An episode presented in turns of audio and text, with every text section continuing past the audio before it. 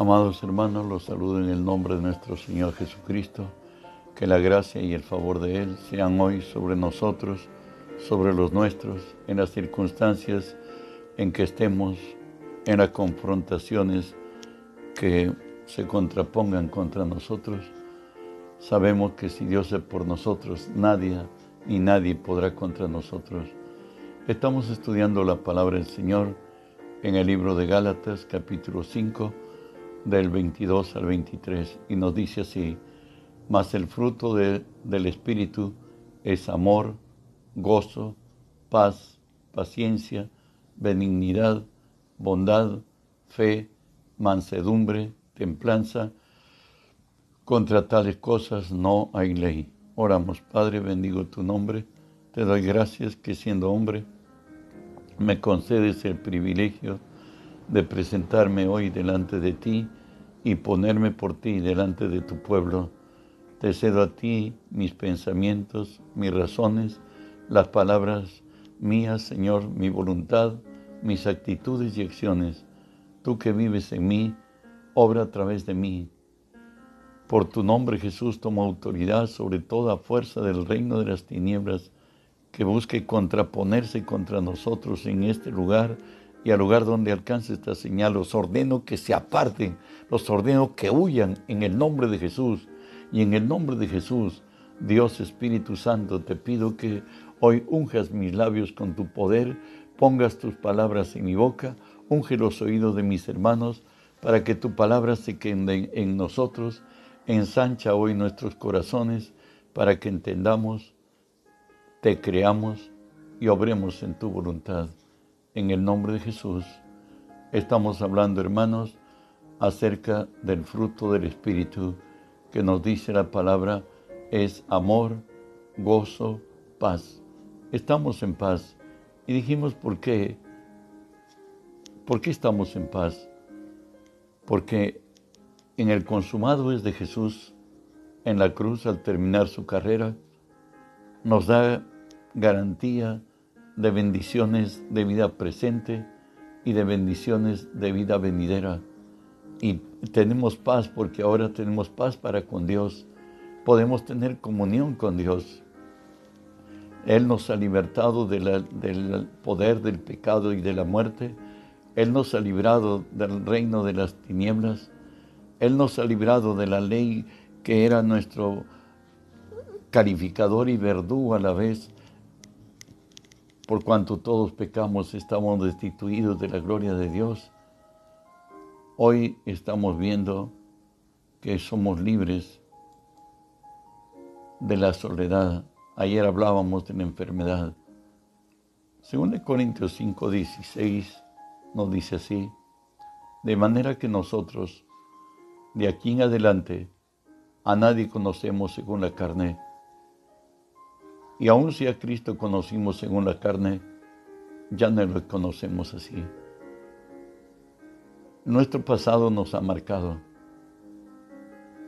ha traído a nuestras vidas todas las consecuencias difíciles y mayormente en los primeros cinco años de vida, donde la personalidad del hombre, un, un 80% es grabada en la conciencia y la voluntad humana.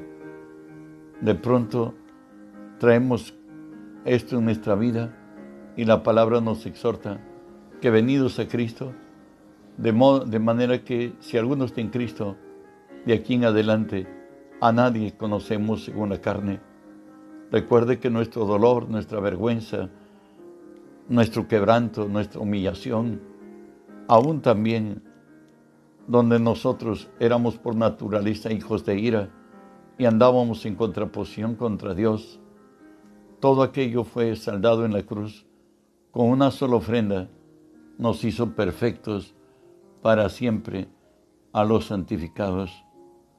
Por tanto, Cristo al resucitar, Él, Él hizo que toda la palabra de Dios se haga vigente, como lo dice segunda de Corintios 1:20, porque todas las promesas de Dios son en Él sí y en Él amén, por medio de nosotros para la gloria de Dios. Si en Cristo se produjo lo imposible de imposibles, que volviera de la muerte a la vida, bueno pues, ahora toda la palabra se cumple, porque lo imposible se ha hecho. El propósito de venir a Jesús, de venir a Jesús a esta tierra, el ministerio de Él en relación al hombre y a las imposibilidades que el hombre pasa, nos dice Isaías 61 del 1 al 3. El Espíritu de Jehová el Señor está sobre mí, por cuanto me ha ungido para enviar a predicar nuevas nuevas a los abatidos, a vendar a los quebrantados de corazón, a publicar a libertad a los cautivos y a los presos apertura de cárcel, a proclamar el año de la buena voluntad de Jehová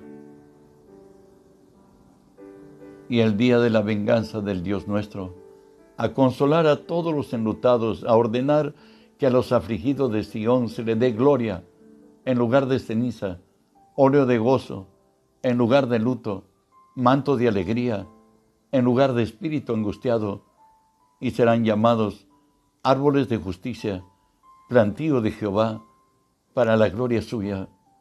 No dice que Él ha venido a vendar a los quebrantados de corazón. Hay momentos de la vida tan crueles, tan duros, que nunca debieron haber llegado a perder un ser querido, el haber sido abusado, el haber sido rechazado, el haber tenido una humillación extrema, una afrenta pública. Bueno, se ha quebrantado nuestro corazón. Y Jesús vino a vendar nuestras heridas. Recuerde que en esa elíptica del rechazo, el hombre entra eh, aún en la soledad, ahí quebrantado y humillado. El ministerio de Jesús, nos dice Isaías 42, Él vino para que abras los ojos de los ciegos, para que saques de la cárcel a los presos y de casa de prisión a los que moran en tinieblas. A esto precisamente, quebrantado de corazón, están sumidos en ellos mismos, en autocompasión, en autolástima. No, se, no, no, no, perciben ser amados por nadie. Jesús vino para abrir los ojos de los ciegos, para sacar de la cárcel a los presos. Estoy hablando de aquellos que están encarcelados en sí mismos, de aquellos que prácticamente han sido determinados por el dolor, el quebranto, la miseria, el acecho de Satanás cruel a sus vidas. En Isaías 49 del 8 al 10 nos dice la palabra, así dijo Jehová, en tiempo aceptable te oí, en día de salvación te ayudé y te guardaré y te daré por pacto al pueblo habla de Jesús para que restaures la tierra, para que heredes asoladas heredades, para que digas a los presos salid y a los que están en tinieblas mostraos, para que digas a los presos salir, a los que están en tinieblas mostraos. En los caminos serán apresentados, en Todas las alturas tendrán pastos.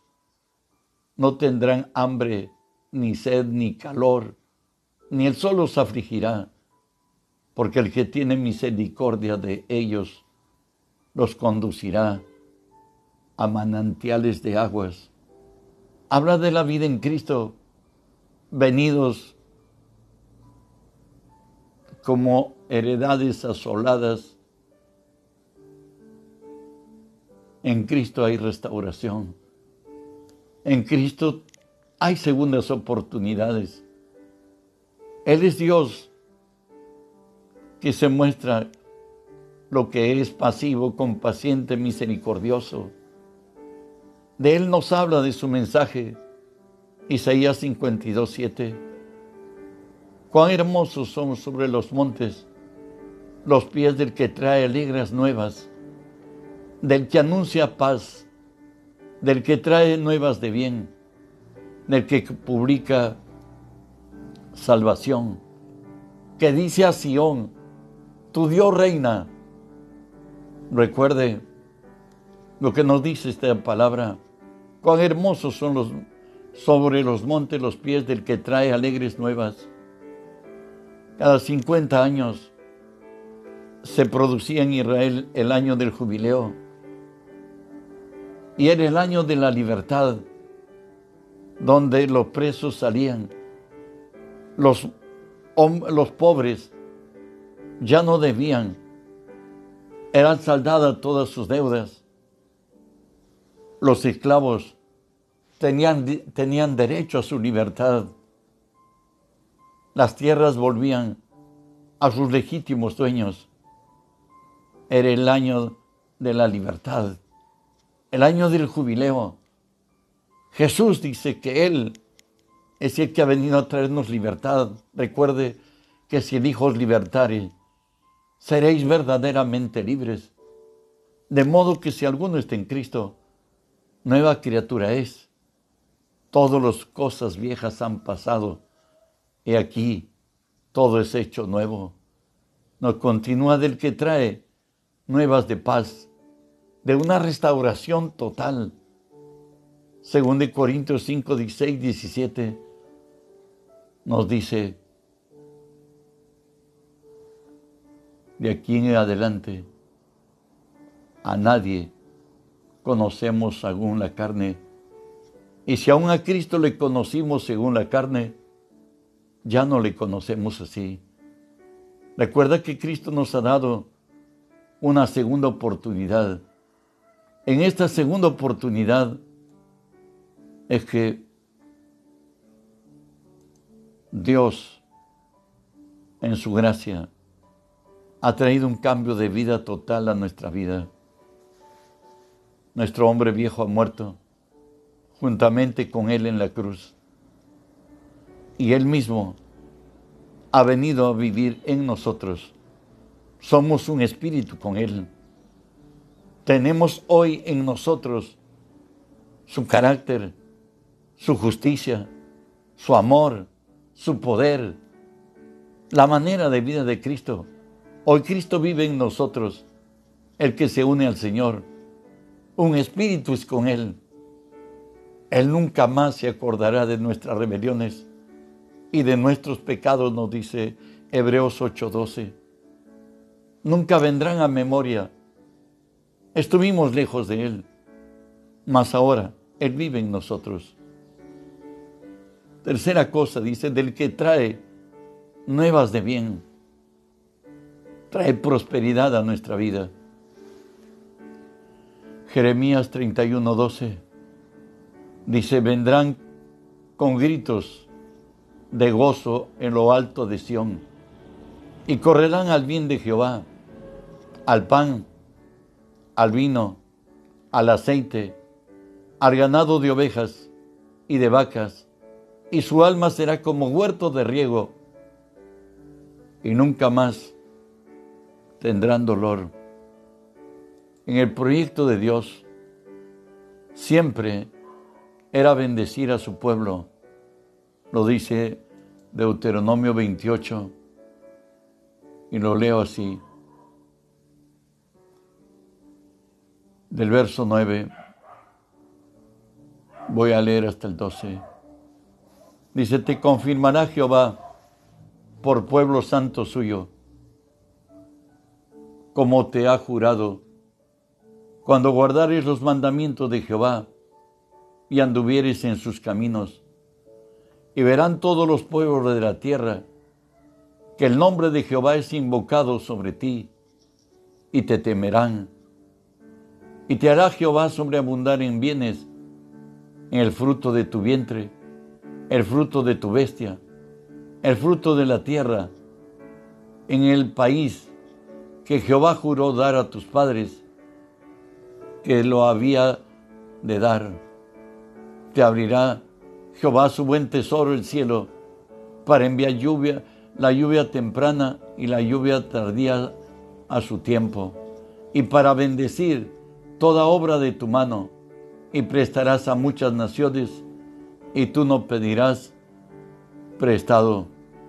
Jehová confirmará, te confirmará por pueblo suyo, como ha jurado a tus padres. Dios clemente y misericordioso, tomó a pueblo que no era pueblo para revelar su gloria, su gracia y su gran poder, como lo es hoy con nosotros. Dios de verdad es su nombre, Dios de toda gracia, del que publica salvación, del que trae liberación de yugos, de traumas, de complejos, de ataduras, Primera de Corintios 15, 22 nos dice, porque así como en Adán todos mueren, también en Cristo todos serán vivificados. Recuerda hoy lo que nos dice Isaías 10:27. Acontecerá en aquel tiempo que su carga será quitada de tu hombro y su yugo de tu cerviz, y el yugo se pudrirá a causa de la unción. El Señor nos da nueva oportunidad de vida. Nuestro dolor y nuestra vergüenza, nuestro quebranto, nuestra miseria, la soledad, en Él ha terminado. Él ha venido, ha traído su presencia viva a nuestras vidas. Y nos dice, del que dice a Sión, por cierto, al elegido, tu Dios reina él es más que tus limitaciones. Él es contigo. Nadie podrá contra ti. Hebreos, Efesios 1, 20 al 22. Nos decía Pablo, porque para mí el vivir es Cristo y el morir es ganancia. Más si el vivir en la carne me resulta a mí en beneficio de la obra, entonces no sé qué escoger. Filipenses 1, del 20 al 22. Si Dios es con nosotros, ¿quién contra nosotros? Nuestro dolor y quebranto, nuestra soledad, acabó en la cruz. Hoy vive Dios con nosotros. El que vive en nosotros es el creador del universo. Él es el autor de la vida. Él tiene poder en los cielos y lo tiene en la tierra. Jesús dijo en Juan 14, 26, o perdona 27, la paz os dejo mi paz os doy. No la doy como el mundo la da. No se turbe vuestro corazón, ni tengáis miedo. En la cruz pudimos oír a Jesús decir, Dios mío, Dios mío, ¿por qué me has desamparado? Lutero pudo decir que Dios pudo abandonar a Dios. Eso es lo que sucedió en la cruz. Jesús fue el espectáculo al mundo, a los ángeles y a los demonios. Él estuvo ahí crucificado, él era un espectáculo. Todos le fallaron, hirieron al pastor y las ovejas se dispersaron, excepto Juan que su padre era amigo del sumo sacerdote y además era muy joven. Por eso pudo estar a los pies de Jesús en la crucifixión. Por cierto, acompañando a María. Ahí, él clamó a su Padre, aquel que siempre dijo, este es mi hijo amado, a él oíd. Pero hoy no estaba en el momento más cruel Se dice que por dos razones Dios el Padre no estuvo con Jesús. Una porque Dios es amor. Él no pudo soportar ver a su hijo sufriendo. Pero la otra es porque Dios es justo. Dios no oye a los pecadores. Jesús se había vestido de pecado del mío y del tuyo y de toda la humanidad, de todas las generaciones. Por tanto, hoy no era acepto ante el Padre. ¿Por qué? Porque ahora estaba en la condición de maldito. Estaba clavado en la cruz. Mis pecados y los tuyos le fueron imputados a Él. Y Él en su voluntad asumió mi lugar y el tuyo. Eres nuestro sustituto. Eres nuestro vicario. Él es el Salvador del mundo. Él clamó, Dios mío, Dios mío, ¿por qué me has desamparado? Ese es el precio de, de nuestra paz. Ese es el precio y la garantía de que la presencia de Dios nos dará descanso. Recuerden en Éxodo 33, 14, Moisés preguntaba al Señor, ¿a quién enviarás conmigo? Finalmente le dice él, estoy leyendo Éxodo 33, 14, mi presencia irá contigo y te daré descanso. Recuerda esto, está escrito en Romanos 8:31. ¿Qué pues diremos a esto? Si Dios es por nosotros, ¿quién contra nosotros? ¿Sabe qué? Recibir la paz es recibir al Cristo resucitado, al Cristo exaltado, al Señor del universo, al amo de toda la creación. Recibir su presencia real en nosotros, a Él obrando a través de nosotros. Recuerda que en 1 Corintios 6, 17 nos dice que el que se une al Señor, un espíritu es con Él. Al unirnos con el Señor, el que vive en nosotros obra a través de nosotros. Dios en Cristo nos ha hecho completos. No nos falta nada. En su nombre tenemos autoridad, poder y dominio. Él nos llamó para que juntamente con Él reinemos en esta tierra. Él lo llena todo. Él lo puede todo. Él es nuestro Señor.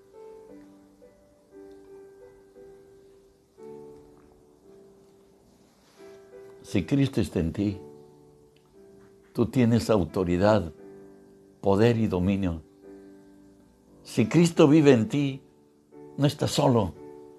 El mayor vive contigo. Él es tu Señor.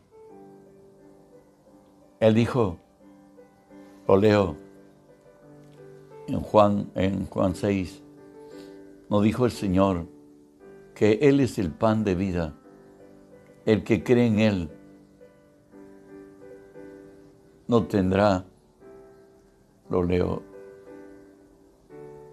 Juan 6. Yo soy el pan de vida, el que en mí, el que viene a mí, no tendrá hambre y el, y el que cree en mí no tendrá sed jamás. Eso es lo que nos dice el Señor hoy a los que hemos venido a Él. En Él estamos completos, estamos bendecidos, tenemos bendiciones de vida presente y tenemos bendiciones de vida venidera. Hermano, si Dios es contigo, no estás solo. Eres el mejor amigo, el mejor compañero. Aunque padre y madre nos dejaran, con todo Él nos recogerá. Él ha prometido ir con nosotros a donde quiera que vayamos. Y no se puede admitir que si alguien que nació de nuevo esté solo, estaríamos contra la palabra, porque Él vive dentro de nosotros. Y el que vive dentro de nosotros hará su obra a través de nosotros. Por eso la palabra nos decía que si Dios es por nosotros, ¿quién contra nosotros? Espero que hagas amistad con Él. La palabra nos dice de David, Él buscó siempre su presencia. Y en el Salmo 63, 1 y 2, Él pudo tener comunión con el Señor. Y nos dice así, Dios, Dios mío eres tú. De madrugada te buscaré. Mi alma tiene sed de ti, mi carne te, anhela, en tierra seca y árida, donde no hay aguas, para ver tu poder y tu gloria, así como te he mirado en el santuario. Dios es Dios de verdad. En Él hay compasión y misericordia y termino ya diciendo lo que dice Proverbios 8, 17. Yo amo a los que me aman y me hallan, los que temprano me buscan. Las riquezas y la honra están conmigo, riquezas duraderas y justicia.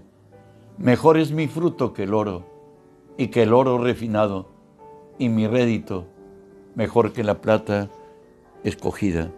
Que la gracia de Dios hoy sea contigo, sobre ti, y sea vista la gloria de Dios en tu vida. Nuestro Dios vive, Él tiene cuidado de los suyos. El día de mañana tenemos oración de 5 a 7 de la mañana. Que la gracia de Dios sea contigo. Recuerda que no estás solo. Y si Dios es con nosotros, nada ni nadie podrá contra nosotros. Bendito sea su nombre.